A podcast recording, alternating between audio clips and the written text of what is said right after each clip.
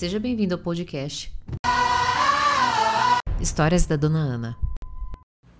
Eu vou te contar um segredo que eu aprendi sobre relacionamento, seja no campo amoroso ou no trabalho, é, que eu aprendi com uma orquídea e vai te surpreender, mas você vai precisar ficar até o final. Bom, quem me conhece sabe que eu amo café e orquídea, mas eu matava todas que eu ganhava. e meu sonho era ter, né, várias. Bom, aprendi que a orquídea não basta apenas você dar água e luz, né? Tem água, luz, o local certo, né? Não pode ser luz direta. Ela precisa de muito oxigênio e ah, tem, que alimentar lá o substrato e o creme de la creme, né? Tem precisa conversar, dar atenção para ela, né?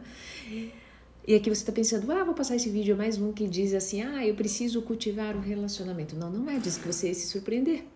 A orquídea é você e o cuidador é a sua consciência. E antes que você diga também, ah, é ok, mais uma psicóloga dizendo para eu me amar, para eu. É... Aí fica uma geração aí que fica super egocêntrica e não cuida do relacionamento. Vou até tomar meu cafezinho. não!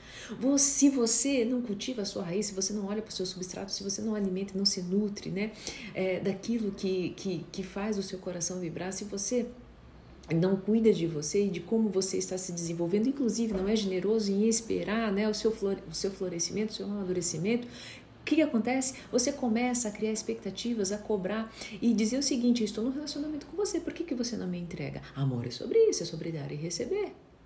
Eu amo orquídea, mas pacientemente eu preciso esperar o tempo dela e receber.